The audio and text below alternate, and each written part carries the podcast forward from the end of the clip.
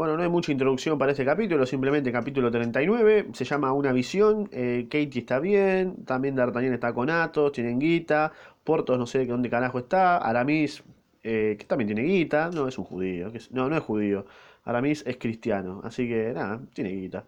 Capítulo 39 se llama Una visión. ¿eh? A las 4, vos te vas, 4 y media yo llego, a las 4, los cuatro amigos se hallaban reunidos en casa de Athos y sus preocupaciones sobre el equipo habían desaparecido por, por entero. Okay. Y cada rostro no conservaba otra expresión que la de sus propias y secretas inquietudes. Porque detrás de cualquier felicidad presente oculta un temor futuro, ¿viste? De pronto Planchet entró con dos cartas dirigidas a D'Artagnan. Oh, la puta madre, ¿qué pasó ahora? Una era un pequeño billete gentilmente plegado a lo largo con un lindo sello de cera verde en el que estaba impresa una paloma trayendo un ramo verde y la otra era una gran epístola rectangular y resplandeciente con las armas terribles de su eminencia el cardenal duque. Opa. A la vista de la carta pequeña el corazón de D'Artagnan saltó, porque había creído reconocer la escritura, y aunque no había visto, esa, esa escritura más que una vez, la memoria de ella había quedado en lo más profundo de su corazón. Cogió pues la epístola pequeña y la abrió rápidamente. Y decía lo siguiente.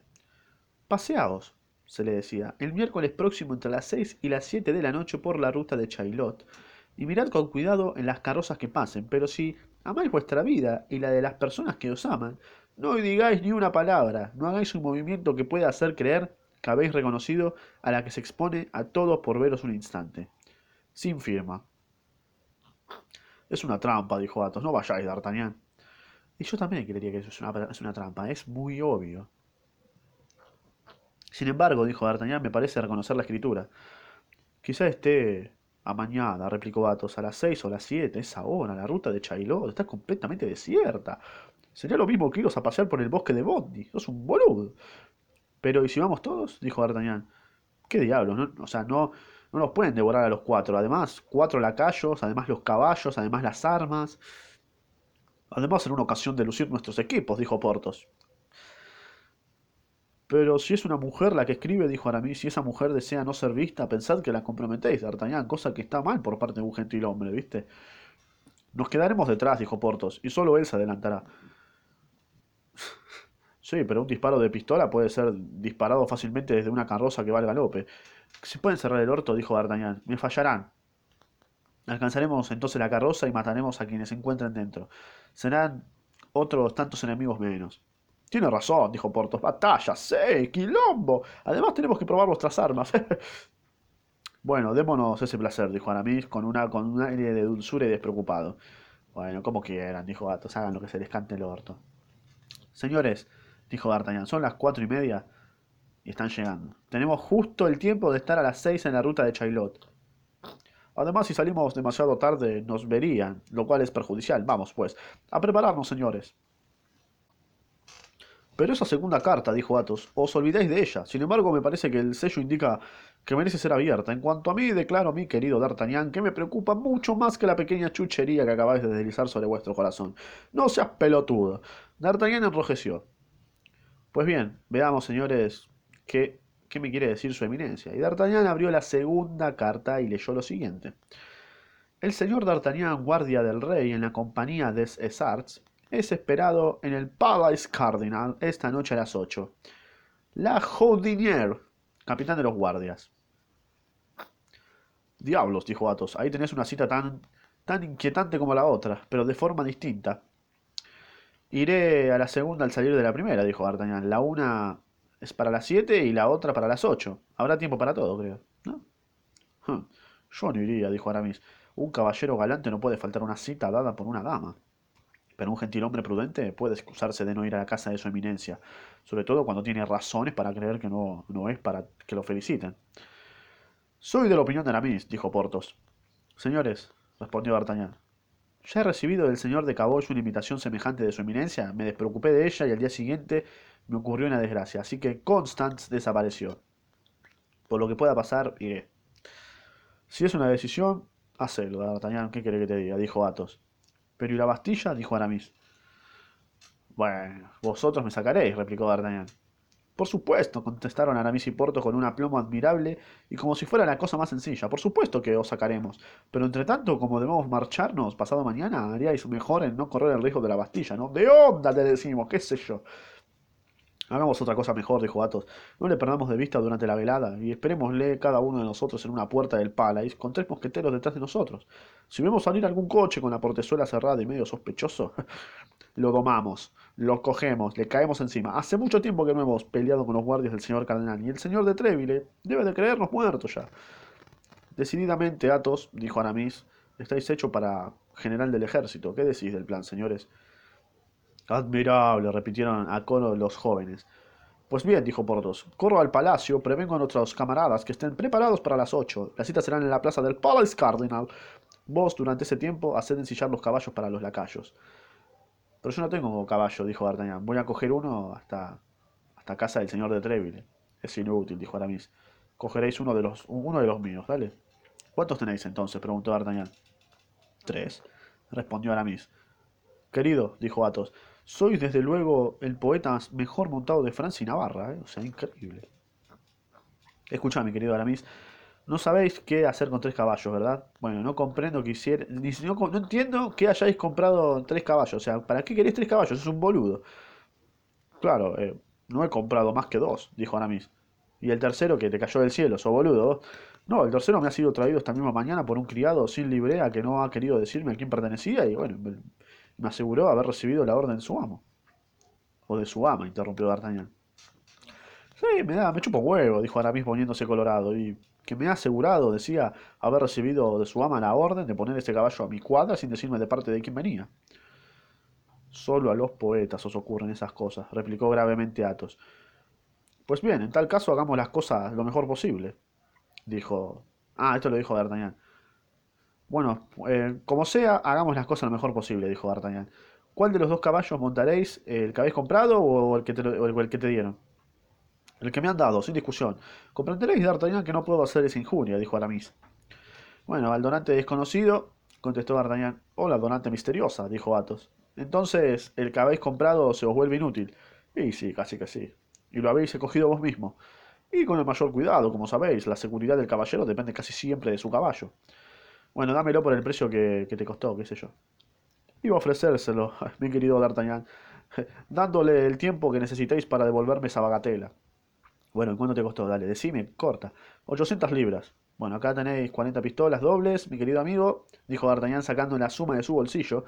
Sé que es esta la moneda con que os pagan vuestros poemas. Entonces tenéis fondos, dijo Aramis. Tengo muchos, muchísimos, querido. ¿Qué me? Yo no tengo guita, tengo toda la guita del mundo. Y D'Artagnan hizo sonar en su bolso el resto de sus pistolas.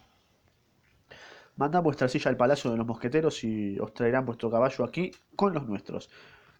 No sé quién dijo eso. Muy bien, pero pronto serán las 5. Démonos prisa, por favor. Vamos a mover el orto. Vamos a laburar. Un cuarto de hora después, Portos apareció por la esquina de la calle Pharaoh en un magnífico caballo berberisco. Mosquetón le seguía en un caballo de Auvergne, pequeño pero sólido, y Portos resplandecía de, alegría y de orgullo. Al mismo tiempo, Aramis apareció por la otra esquina de la calle montado en un soberbio corcel inglés. Basil lo seguía en un caballo ruano, llevando atado un vigoroso Mecklenburgues, que era la montura de D'Artagnan. Los dos mosqueteros se encontraban en la puerta y Athos y D'Artagnan los miraban por la ventana. Diablos, dijo Aramis, tenéis un soberbio caballo, querido Portos, ¿eh? Pero más vale.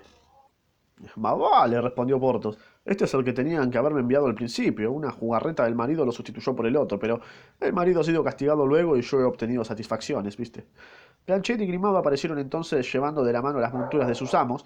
D'Artagnan y Athos descendieron, montaron junto a sus compañeros y los cuatro se pusieron en marcha. Athos en el caballo que debía a su mujer, Aramis en el caballo que debía a su amante, Portos en el caballo que debía a su procuradora y D'Artagnan en el caballo que debía a su buena fortuna, la mejor de las amantes. Lo seguían los criados. Bueno, los cuatro tienen caballitos ahí, Tuki, piola. Como Portos había pensado, la cabalgada causó buen efecto, y si la señora Coquenar se hubiera encontrado en el camino de Portos y hubiera podido ver el gran aspecto que tenía sobre su hermoso berberisco español, no habría lamentado la sangría que había hecho en el cofre de su marido. Bien, parece que la señora Coquenar le dio un buen caballo al final, ¿eh? ¿Se acuerda de que le había dado un caballo nefasto, funesto? Bueno, ya se lo cambió, por suerte. Cerca del Louvre, los cuatro amigos encontraron al señor de Treville que volvía de Saint-Germain. Los paró para felicitarlos por su equipo, ¿no? O sea, bien ahí. Cosa que en un instante atrajo a su alrededor algunos centenares de mirones. D'Artagnan aprovechó la circunstancia para hablar al señor de Treville de la carta de gran sello rojo y armas ducales, y por supuesto de la otra no sopló ni una palabra, no se hizo bien el pelotudo. El señor de Treville aprobó la resolución que había tomado y le aseguró que si al día siguiente no había reaparecido, él sabría encontrarlo en cualquier sitio que estuviese, así que que no se haga el boludo. En aquel momento el reloj de Salamanitei dio las seis, y los cuatro amigos se excusaron con una cita y se despidieron del señor de Treville. Bien. Un tiempo de galope los condujo a la ruta de Chaillot. La luz comenzaba a bajar, los coches pasaban y volvían a pasar. D'Artagnan, guardado algunos pasos por sus amigos, hundía sus miradas hasta el fondo de las carrozas y no se veía ningún rostro conocido. Finalmente, al cuarto de hora de espera y cuando el crepúsculo caía completamente, apareció un coche llegando a todo galope por la ruta de Sebres, y un presentimiento le dijo de mano a D'Artagnan que aquel coche encerraba a la persona que le había dado la cita. El joven quedó completamente sorprendido al sentir su corazón batir tan violentamente y casi al punto una cabeza de mujer salió por la portezuela, con dos dedos sobre la boca como para recomendar silencio o como para enviar un beso. D'Artagnan hace un leve grito de alegría. Aquella mujer, o mejor dicho, aquella aparición, porque el coche había pasado con la rapidez de una visión. Adivinen quién era. Adivinen quién era. Ta, ta, ta, ta, ta, ta, ta, ta, Redobles. Era la señora Bonaxieus. Por un movimiento involuntario y pese a la recomendación hecha, D'Artagnan lanzó su caballo al galope y en pocos saltos alcanzó el coche, pero el cristal de la portezuela estaba herméticamente cerrado. Arre. La visión había desaparecido. La puta madre. D'Artagnan se acordó entonces de la recomendación. Si amáis vuestra vida y la de las personas que os aman, permaneced inmóvil y como si nada hubiera visto. Ok, se acordó, menos mal que se acordó. Yo en ese momento, mirá, se me voy a acordar de esa pelotudez, ¿no? Chupamos huevos. De la excitación voy corriendo atrás del auto como un tarado. Y me pegan un tiro a la cabeza, seguro. Pero bueno, como D'Artagnan es un supuesto héroe, se detuvo por tanto temblando no por él, sino por la pobre mujer, Rue. Evidentemente se había expuesto a un gran peligro dándole aquella cita. El coche continuó su ruta caminando siempre a todo galope, se adelantó en París y desapareció. Ok, pasó un auto ahí, Tuki. Estaba la señora Bonaxieus, la vio, no podía abrir y se fue al carajo. Es que te pasa, bro. Es como Melo cuando corre el auto y, y, y acelera. Bueno, básicamente fue eso.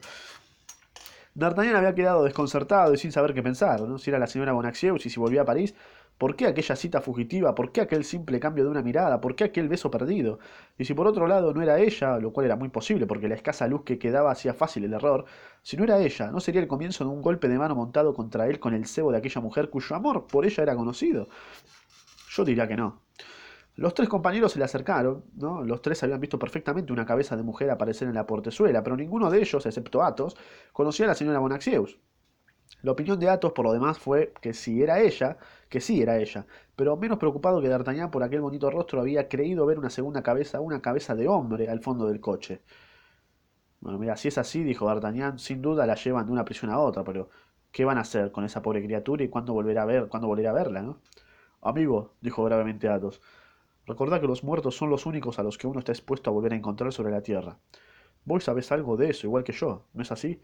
Ahora bien, si vuestra amante no está muerta, si es la que acabamos de ver, la encontraréis un día a otro. Y quizás, Dios mío, añadió con un acento misántropo que le era propio, quizá eh, antes de lo que queráis. ¿eh? Sonaron las siete y media, el coche llevaba un retraso de 20 minutos respecto a la cita dada, y los amigos de D'Artagnan le recordaron que tenía una visita que hacer, haciéndole observar también que todavía estaba a tiempo de, desdecirse.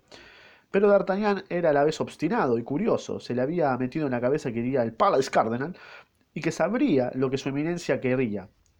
Nada pudo hacerle cambiar su determinación. Bien, bueno, tenía palabra. Llegaron a la calle Saint-Honoré y en la plaza Palace Cardinal encontraron a las a los doce mosqueteros convocados que se paseaban a la espera de sus camaradas. Solo allí se les explicó de qué carajo se trataba. D'Artagnan era muy conocido en el honorable cuerpo de los mosqueteros del rey, donde se había donde se sabía que un día ocuparía un puesto, se le miraba por tanto por adelantado como a un camarada. Resultó de aquellos antecedentes que cada cual aceptó de buena gana la misión a que estaba invitado. Por otra parte, según todas las probabilidades, se trataba de jugar una mala pasada al señor cardenal y a sus gentes, y, para tales expediciones, aquellos gentiles hombres estaban siempre dispuestos.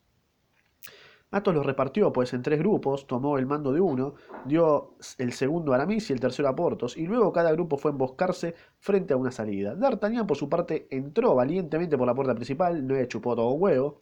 Aunque se sintiera vigorosamente apoyado, el joven no iba a sentir no iba sin inquietud al subir paso a, paso a la escalinata. Su conducta con Milady se parecía mucho a una traición y sospechaba de las relaciones políticas que existían entre aquella mujer y el cardenal, las cuales yo también estoy dudando, ¿no?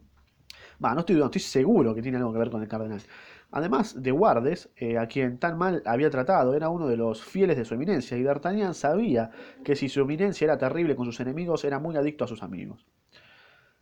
Bueno, no sé si esto lo dice D'Artagnan, pero vamos a suponer que lo dice D'Artagnan.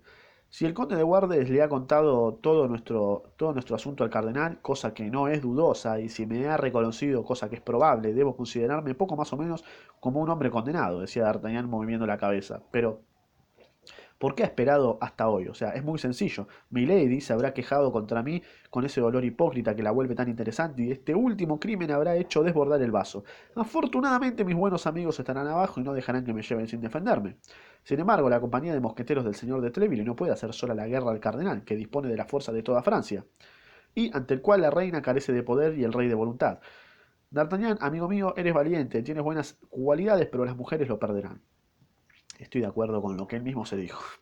Estaba en tan triste conclusión cuando entró en la antecámara y entregó su carta al ujier de servicio que lo hizo pasar a la sala de espera y se metió en el interior del palacio. O sea, estamos. O sea, básicamente van a, encerrar a D'Artagnan por toda esta pelotudez, ¿no? Por hacerse pasar por el conde de Guardes, por haber descubierto que estaba con el cardenal, o el cardenal, no sé, es todo muy extraño esto. En aquella sala de espera había cinco o seis guardias del señor cardenal que al reconocer a D'Artagnan y sabiendo que era él quien había herido a Jussac, ah, ¿te acordás de Jussac? Quedó re lejos. Lo miraban sonriendo de manera singular, así como, mira este pelotudo. Se va la B, te vas a la bastilla, boludo. Aquella sonrisa le pareció a D'Artagnan de mal augurio, lo mismo creo, solo que como nuestro Gascón no era fácil de intimidar, o mejor, gracias a un orgullo natural de las gentes de su región, no dejaba ver fácilmente lo que pasaba en su alma, cuando aquello que se pasaba se parecía al temor, se plantó orgullosamente ante los señores guardias y esperó con la mano en la cadera, en una actitud que no carecía de majestad. El ujier volvió e hizo seña a D'Artagnan de seguirlo, y le pareció al joven que los guardias al verlo alejarse cuchicheaban entre sí como tres viejas chumas de la esquina donde vas a comprar tus fideos. Siguió un corredor, atravesó un gran salón, entró a una biblioteca y se encontró frente a un hombre sentado ante un escritorio que escribía. El ujier lo introdujo y se retiró sin decir una palabra, y D'Artagnan permaneció de pie y examinó a aquel hombre. D'Artagnan creyó al principio que tenía que habérselas con algún juez examinando sus dossiers, pero se dio cuenta de que el hombre del escritorio escribía, o mejor, corregía líneas de desigual longitud contando las palabras con los dedos, vio que estaba frente a un poeta.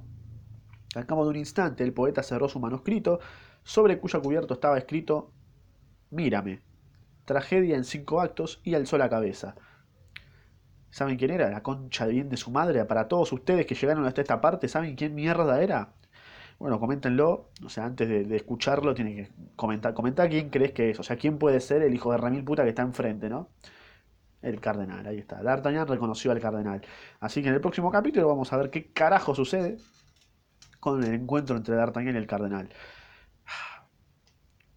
¿Habrá una, pelea a muerte? ¿Qué carajo pasará? No, no quiero ni siquiera pensar, directamente lo voy a leer, así que andar rápidamente a escucharlo.